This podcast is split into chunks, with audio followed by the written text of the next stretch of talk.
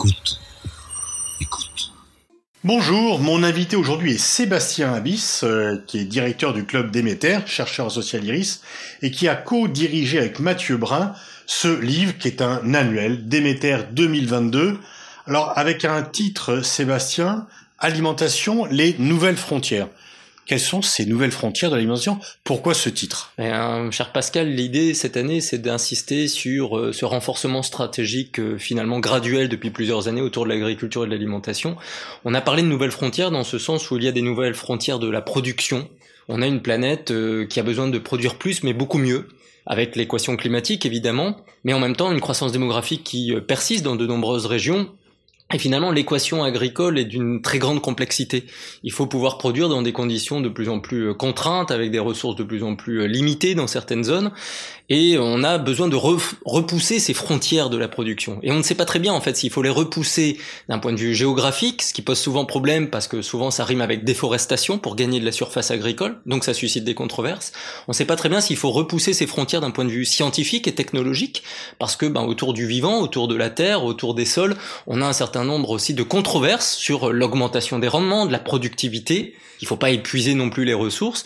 Et nous avons euh, repoussé les frontières de la production parce que il faut inventer de nouvelles techniques de production et donc faire appel au numérique, à la technologie, à la robotique, à la génétique, pour faire en sorte que l'agriculture de demain soit en fait hyper intensive en capacité scientifique, en connaissances, en savoirs ancestraux ou savoirs d'avenir, et donc il faut repousser les frontières de la production. Mais on a aussi choisi ce titre parce qu'il faut repousser les frontières autour des exigences des consommateurs. Nous avons des consommateurs partout dans le monde qui sont extrêmement vigilants sur leur nourriture.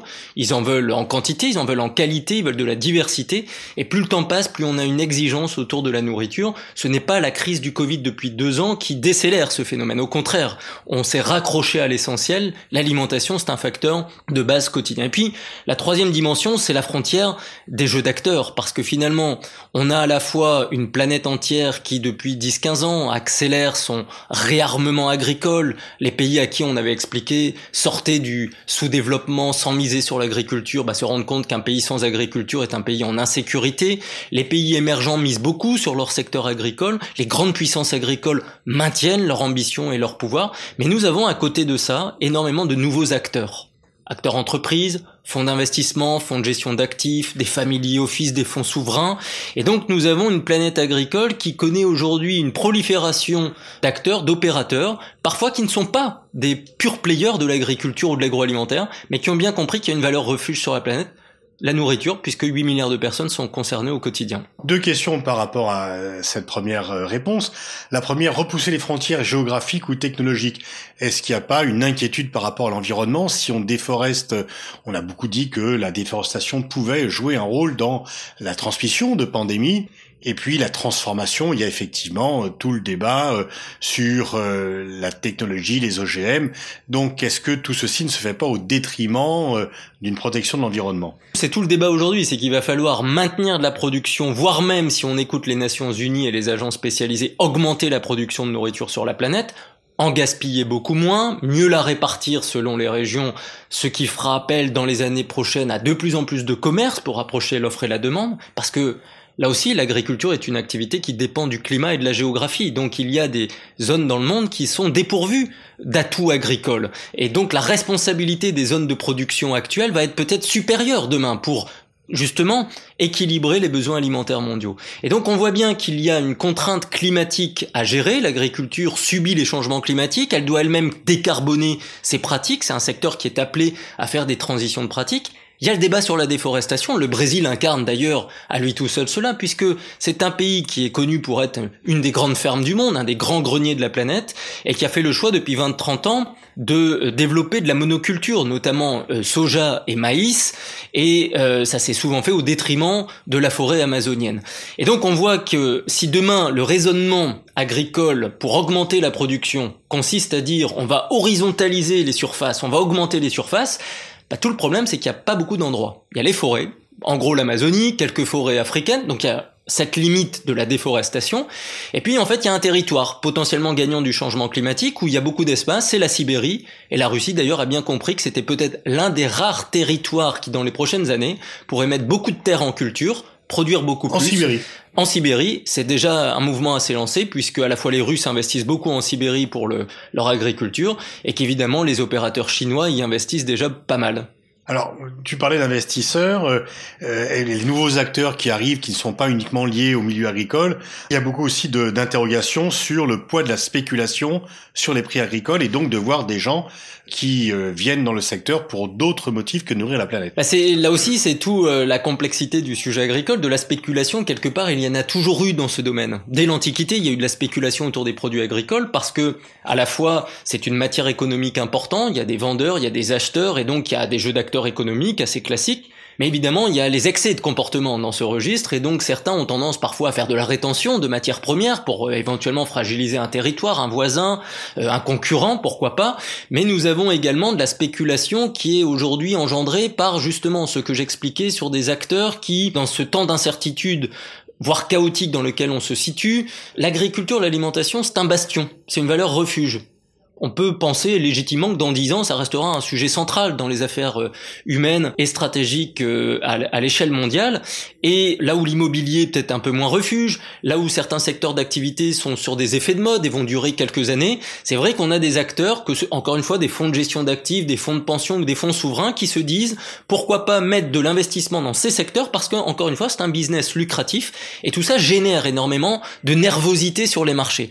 Je me permets d'insister sur le fait que cette nervosité sur les marchés, cette tension sur les prix qu'on voit depuis deux ans fortement, elle n'est pas que liée à des comportements d'acteurs, il y a des facteurs structurels. On a gagné 2 milliards de consommateurs en 20 ans sur la planète, on produit à peu près dans les mêmes zones du monde, dès qu'il y a un accident climatique dans ces zones de production, les marchés se tendent, et si évidemment, comme depuis deux ans, on est dans un contexte absolument inédit, avec euh, le retour de discours de souveraineté, éventuellement de la rétention sur le commerce, de la logistique dont le prix flambe parce que le fret maritime a connu une multiplication par trois euh, sur les douze derniers mois, et que évidemment l'énergie coûterait plus cher, et qu'il y a cette tension sur les matières premières qu'on voit euh, depuis quelque temps, bah, l'ensemble des produits agricoles sont haussiers, et c'est l'un des drames qui se joue actuellement. Alors, on parle beaucoup de l'augmentation du prix des matières premières, bon, le gaz, le fer, etc., un peu tout. Qu'en est-il pour les matières premières agricoles? Eh ben, les matières premières agricoles, en fait, sont en surchauffe assez structurelle depuis 20 ans, parce que les tensions alimentaires, finalement, sont lourdes, ne sont pas que conjoncturelles, mais depuis deux ans, cette nervosité surchauffe est significative. D'abord parce que on a eu plus d'accidents climatiques que euh, à la fin de la décennie 2010. Et donc, mécaniquement, ça provoque une tension entre l'offre et la demande, puisqu'une grande partie des matières premières agricoles sont échangées sur la planète, non pas dans des grandes proportions. J'aime bien rappeler que, par exemple, le blé, qui est un produit consommé partout, sous plusieurs formes sur la planète, la part du blé produit qui se retrouve sur les marchés internationaux, c'est 20%. Alors, certains vont dire c'est beaucoup, mais on n'est pas à 80% de volume. Donc, l'écrasante majorité de la nourriture sur la planète aujourd'hui reste à domicile, ne franchit pas de frontières. Seuls 10% de ce qu'on produit en, nourriture ou en agroalimentaire franchit une frontière. Donc on n'est pas dans l'hypermondialisation excessive. Ces 10% sont déterminants pour rapprocher l'offre et la demande. Mais cette nervosité, elle est forte parce que précisément parfois on n'a qu'une récolte par an. Et donc il faut attendre l'année suivante pour rééquilibrer éventuellement des stocks, des, des bilans. Nous avons des prix qui connaissent une inflation en 2021 significative, c'est plus 25% à l'échelle mondiale le prix moyen de l'agence euh, FAO, et surtout les prix alimentaires de base à l'échelle mondiale n'ont jamais été aussi hauts depuis plus d'une décennie. Donc on est clairement dans une séquence difficile, et on a vu depuis le début de la crise du Covid, finalement, les territoires les plus vulnérables en termes d'approvisionnement alimentaire ont connu assez rapidement de l'inflation à domicile. On a vu de grandes puissances qui n'ont pas les mêmes systèmes de filets de sécurité sociale, d'organisation des politiques publiques que euh, on peut avoir en Europe. Donc en Russie, nous avons eu beaucoup d'inflation alimentaire sur les produits de base. En Turquie, énormément. Je ne parle pas du cas du Liban, qui en trois ans a vu les prix alimentaires décuplés, pour tout un tas de raisons également politiques et de gouvernance. Au Canada, aux États-Unis, nous avons beaucoup d'inflation alimentaire. Les prix ont augmenté entre 30 et 50% sur la plupart de la nourriture. Et en Europe, depuis quelques semaines, nous voyons cette inflation alimentaire arriver. On la voit très fortement au Royaume-Uni, dans les pays d'Europe de l'Est. Elle arrive en Europe de l'Ouest. On est beaucoup plus protégé parce que la politique agricole commune et les systèmes de sécurité alimentaire en Europe sont sans doute les meilleurs du monde. Il faut pouvoir l'assumer. Ça a un coût. Mais tout ça nous protège énormément parce que le grand gagnant, le consommateur, 30 à 50 Oui, parce qu'aux États-Unis, la production le, agricole, le prix de l'assiette augmente, et aux États-Unis, euh, la question de l'inflation alimentaire, ça fait un certain nombre de mois que c'est une inquiétude parmi euh, le pouvoir d'achat des Américains. D'ailleurs, l'administration Biden avait fait de ce sujet un argument important dans son plan de relance, à la fois pour relancer des productions, le secteur, mais en même temps relancer du pouvoir d'achat autour des produits alimentaires. Je n'ai pas évoqué un continent qu'il faut évidemment citer, c'est l'Amérique latine. L'Amérique latine est un territoire où les violences alimentaires aujourd'hui sont très euh, significatives. Assez paradoxalement, on est de grandes nations agricoles. Qu'est-ce que vous qualifiez, qu'est-ce que tu qualifies de violence alimentaire? Bah Parce que c'est le continent des très grandes inégalités. Donc en fait, on voit que euh, en Amérique latine, depuis 2-3 ans, nous avons énormément de paupérisation des classes moyennes qui avait émergé dans les années 2000-2010. Donc on a un retour en arrière. Cette paupérisation, c'est un retour dans de l'insécurité alimentaire. C'est de l'augmentation de la faim au Brésil, en Argentine, en Colombie, au Venezuela, qui avait été drastiquement réduite dans cette émergence des années 2000 et 2010. Et donc on voit bien ce cercle infernal entre hausse du prix de la nourriture, paupérisation des populations par perte d'emploi, perte de revenus, que le Covid évidemment a euh, catalysé. Et donc quelque part, il y a une double peine pour beaucoup de consommateurs dans le monde, puisque la nourriture coûte peut-être deux fois plus cher, et ce qui reste dans le porte-monnaie vaut deux fois moins. Et, on voit ça touche spécifiquement l'Amérique latine ou c'est ça touche Malheureusement non, parce que euh, l'Amérique latine est particulièrement touchée. Les, les, pays arabes sont touchés euh, dans euh, ce contexte avec d'autres problématiques. Là, on voit que la géopolitique s'en mêle, l'instabilité politique, mm. les conflits évidemment n'arrangent rien dans l'affaire. Il faut peut-être ici tout de suite rappeler qu'aujourd'hui dans le monde arabe, un habitant sur trois souffre de la faim. Dernière statistique onusienne euh, communiquée il y a 15 jours. Donc c'est un peu la région des extrêmes où on voit que malheureusement, instabilité géopolitique, très forte contrainte climatique, absence de gouvernance, absence de politique publique euh, de long terme, euh, nous avons des violences alimentaires qui s'expriment pour la plupart des consommateurs. Et puis l'Asie n'est pas non plus à l'abri de ces secousses, et on voit bien qu'un certain nombre de pays asiatiques sont très vigilants sur le prix de la nourriture qui augmente, à commencer par Pékin, qui en fait une ligne rouge, parce qu'évidemment, à Pékin, la plupart des, gens et des autorités ont bien souvenir qu'il y a 50 ans, les grands drames de la faim en Chine ont été des secousses importantes d'un point de vue politique. Et que l'une des le principal facteur de légitimité du régime, c'est de dire d'avoir sorti la population de la pauvreté.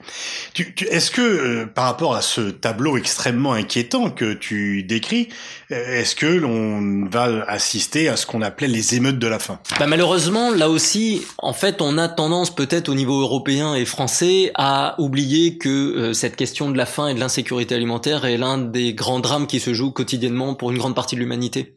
Et en fait, depuis euh, quelques mois, avec cette crise du Covid, on reprend sans doute conscience de certaines fragilités humaines qui sont essentielles à la vie, à la stabilité, au développement. Nous avons malheureusement en effet une vieille histoire mondiale, c'est que euh, s'il y a de la faim, il y a de l'instabilité sociale, il y a de la révolte sociale, il y a de la fronde populaire qui s'exprime. Si l'estomac se creuse, on peut avoir d'autres difficultés, mais c'est vrai que quand l'estomac se creuse, c'est le dernier levier qui saute et on descend dans la rue manifester. C'est ce qui s'est passé il y a 10-15 ans dans les pays arabes, où ce, n'était pas des émeutes de la faim, mais l'insécurité alimentaire, la précarité alimentaire avait été finalement le catalyseur à la sortie dans la rue. Le problème de la faim, c'est aussi les comportements des autorités publiques. Tout le monde ne vit pas comme en Europe en démocratie, on voit bien que dans des pays où les tensions alimentaires s'expriment, les colères sociales grondent, nous avons peut-être souvent dans l'histoire, comme aujourd'hui, des dirigeants, des gouvernements qui ont tendance à serrer un peu la vis. On va serrer la vis d'un point de vue sécuritaire, autour de l'alimentation, pour euh, calmer les agitations, ou alors on va desserrer la vis d'un point de vue budgétaire, et donc on va arroser pour acheter la paix sociale, on va faire flamber les comptes publics pour calmer éventuellement toute ardeur autour de la nourriture. Et on voit bien que ni l'un ni l'autre ne sont des comportements responsables, ni d'un point de vue politique et humain évidemment, ni d'un point de vue de gestion des politiques publiques et évidemment des ressources de l'État, parce que tout ça coûte évidemment très cher. Mais on a un vrai risque aujourd'hui d'emballement de tensions sociales autour de l'alimentation partout sur la planète, et je me permets de le dire également en Europe, puisque les dernières statistiques indiquent que 60 à 80 millions d'Européens sont en précarité alimentaire. C'est 6, à 7 millions de Français aujourd'hui qui comptent à l'euro près leurs dépenses alimentaires mhm. mensuelles. Donc c'est vrai qu'on peut avoir des discours sur l'alimentation euh, alternative, de nouvelles modes. Faut pas oublier l'essentiel et ce qui est structurel, c'est que pour une partie du monde, et ça, c'est un qui s'est récemment aggravé en Europe. Oui, parce qu'en Europe, la, la, crise du Covid a aussi paupérisé des, un certain nombre de segments de la société. La nourriture va coûter de plus en plus cher dans les prochains mois, et malheureusement, les autres dépenses classiques d'un ménage ne sont pas baissières. L'énergie coûte de plus en plus cher.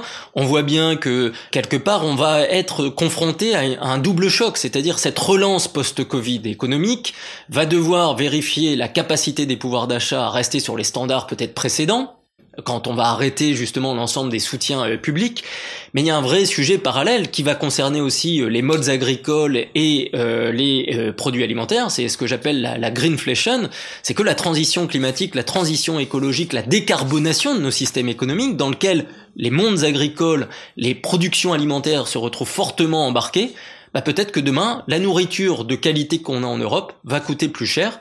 La question, c'est de savoir qui va pouvoir demain payer plus cher sa nourriture, puisque Aujourd'hui, souvent, l'arbitrage se fait sur d'autres dépenses mensuelles. Et si le logement, si l'énergie, si les mobilités, si le numérique gardent un coût important, il n'est pas dit que les Français dépensent plus demain pour se nourrir. Là aussi, tout est relatif parce que dans les budgets les plus modestes, on n'est pas à 14-15% de dépenses alimentaires moyennes françaises. Dans les budgets les plus modestes, on est à 30 à 50% du budget mensuel qui est fait pour nourrir sa famille. Tu parlais de la Chine qui s'est fermée sur elle-même euh, depuis la crise du Covid. Euh, qu'en est-il de la situation alimentaire de la Chine? Tu parlais du risque d'augmentation des prix, mais est-ce que la Chine n'est pas en déficit alimentaire structurel? Comment les autorités chinoises réagissent par rapport à cela? Il y, a, un défi alimentaire pour le régime. Euh, Xi Jinping a, dans un grand discours au printemps dernier, en avril 2021, a rappelé que la sécurité alimentaire était l'un des fondements les plus importants de la sécurité nationale chinoise. Et ça a été rappelé dans les présentations des plans euh, quinquennaux récents. En, mémoire, bien sûr, des grandes famines, du grand bond en avant. Et... En fait, en mémoire des grandes famines, en, en prise de conscience que finalement, bah, l'une des premières sécurités humaines, c'est la sécurité alimentaire.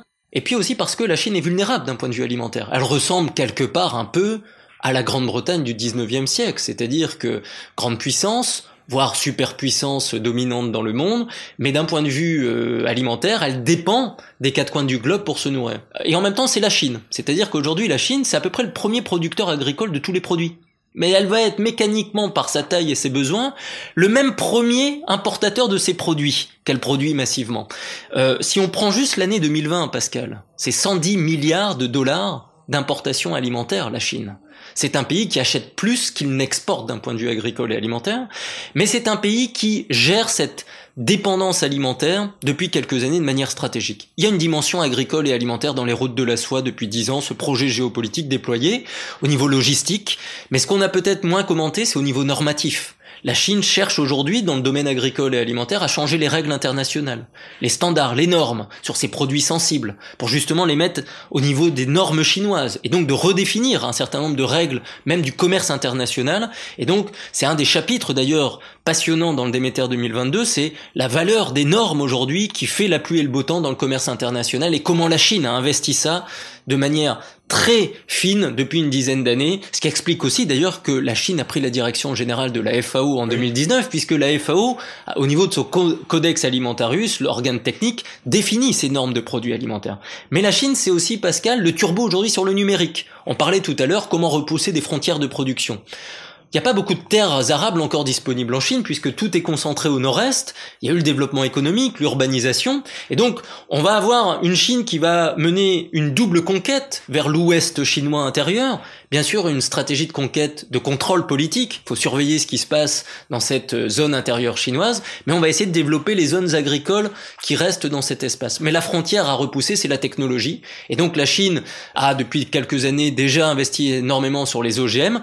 Mais la grande innovation qui est mise en place aujourd'hui, c'est ce qu'on appelle l'édition génétique. C'est tout autre chose que les OGM. Et l'édition génétique, ça va être un des grands segments d'avenir autour d'une agriculture de précision et d'une augmentation des rendements, quand bien même les conditions climatiques sont difficiles. Donc la Chine met le turbo sur les normes, sur les politiques publiques, Bien sûr, sur ces grandes entreprises du numérique ou du e-commerce qui investissent beaucoup aussi le secteur rural et alimentaire, mais la Chine investit aussi la scène internationale pour garantir ses approvisionnements, et ces approvisionnements aujourd'hui viennent des quatre coins du monde, y compris d'Europe ou de France, puisqu'on est un pôle de stabilité en termes de production. Et on propose des produits de qualité que les consommateurs chinois aujourd'hui apprécient encore fortement. Et quelle est la géopolitique de la Russie par rapport à, la question alimentaire? Bah, La Russie euh, de Poutine, si on ne regarde que euh, la fenêtre de tir sur les deux dernières décennies, c'est une Russie qui a euh, cherché à bien sûr retrouver un peu de stabilité économique ou de croissance économique à l'intérieur du pays, mais également de se reclasser sur la scène internationale. À grands traits, on peut dire que finalement, il y a eu trois euh, piliers pour faire euh, ceci. Secteur énergétique, gaz-pétrole, le secteur de l'industrie de la défense et de l'armement, et l'agriculture.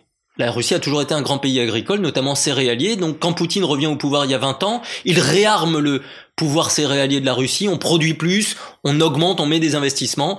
Le résultat, c'est que la Russie est redevenue le premier exportateur mondial de blé depuis 2016, au détriment des États-Unis, qui ont été déclassés dans ce registre, alors que Moscou est devenu un peu la locomotive mondiale de l'exportation mondiale de blé. C'est colossal les volumes dont on parle. Oui, parce que l'URSS est en déficit. Euh, ben oui, parce que la parenthèse soviétique était aussi une parenthèse idéologique et d'investissement dans certains secteurs et d'enfermement quelque part aussi politique et stratégique. Et donc la libération de cette parenthèse soviétique a fait que la Russie a retrouvé ce qu'elle était au 19e siècle. Elle faisait déjà la moitié des exportations mondiales de céréales au 19e siècle et quelque part ce pouvoir a été retrouvé depuis 20 ans. Ce qui est important, c'est que la Russie a toujours joué géopolitiquement avec son agriculture. 2014, affaire ukrainienne, problème sur la Crimée, sanctions occidentales, quelle est la réponse de Moscou? Embargo sur les produits agricoles et agroalimentaires européens et américains. Double argument, fragiliser les économies de ces pays, mais relancer la production nationale sur certaines filières. Donc après les céréales, Moscou a beaucoup investi sur les filières animales, les filières laitières. Ils ont énormément communiqué et c'était une façon de montrer aux consommateurs russes que finalement de plus en plus de produits sur les tables russes seraient des produits made in Russia.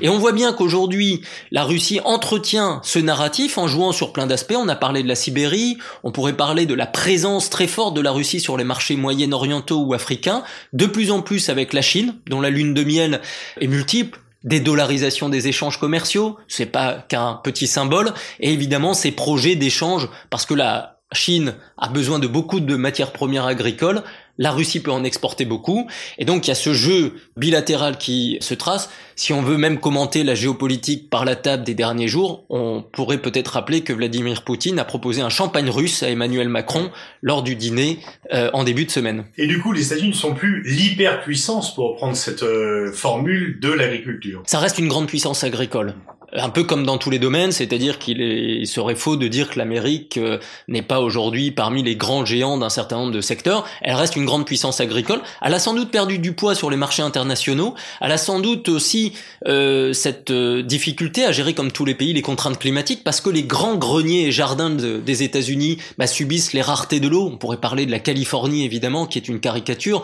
Ils ont développé de la viticulture ça pompe énormément d'eau. La rareté de l'eau est une menace qui pèse sur la puissance agricole américaine. Que fait les États-Unis aujourd'hui euh, sur le plan agricole qui est un peu spécifique? Là aussi, depuis 10-15 ans le turbo sur le numérique, le technologique. Les GAFAM ont mis beaucoup d'investissements autour de l'agriculture et du numérique. On voit même aujourd'hui que dans le projet euh, métaverse de ces mondes virtuels, on a déjà le turbo sur l'alimentaire, placer des productions alimentaires, acheter des terres agricoles virtuelles. Ça n'existe pas, c'est pas palpable. Aujourd'hui, ça s'échange en plusieurs millions. C'est le monde de demain. Et c'est aussi cette Amérique-là demain en termes euh, de, de modèle agricole, mais on pourrait aussi évidemment au niveau des États-Unis rappeler tout de même ce jeu international de proposer à un certain nombre de pays de l'accompagnement autour des productions alimentaires, partager de la technique, des savoir-faire, de la robotique, de l'agroéquipement, des tracteurs du futur, du numérique, mais aussi bien sûr ben, des échanges commerciaux. C'est-à-dire que les États-Unis restent une puissance qui, en termes de diplomatie économique, n'oublie pas de mettre des produits du sol américain éventuellement dans les assiettes de consommateurs du monde entier. On arrive au terme de cette entretien. Un mot rapide sur la France et l'Europe. Bah, la France et l'Europe, pour résumer, pour cristalliser un peu euh, cette situation, l'une des questions pour moi, si on veut un peu filer euh, la métaphore alimentaire, mais rester sur le point purement géopolitique, la question c'est de savoir si on veut construire une Europe herbivore dans un monde de carnivores. Toute la planète accélère aujourd'hui sur la question agricole alimentaire, et l'Europe et la France ont peut-être eu tendance à hésiter reprennent conscience de l'importance de ce secteur. On voit qu'aujourd'hui, quand on parle d'autonomie stratégique, de souveraineté européenne ou française, la question agricole revient beaucoup plus sur le devant de la scène. C'est une bonne nouvelle pour ce secteur qui est assez central dans la construction européenne depuis un demi-siècle. C'est un une bonne nouvelle aussi pour la France parce qu'on peut toujours rappeler que la France, petit pays sur la planète, est une grande nation agricole, a de grandes entreprises, a de bonnes productions et notre gastronomie en plus est un marqueur référent encore sur la planète. Il n'y a pas beaucoup de domaines où on a encore de la centralité stratégique, donc autant l'entretenir. Merci Sébastien Abyss. Je renvoie à la lecture euh, de Déméter 2022. Euh, Chaque année très complet, très varié. Il y a vraiment des, des chapitres de toutes sortes. Donc, alimentation, les nouvelles frontières.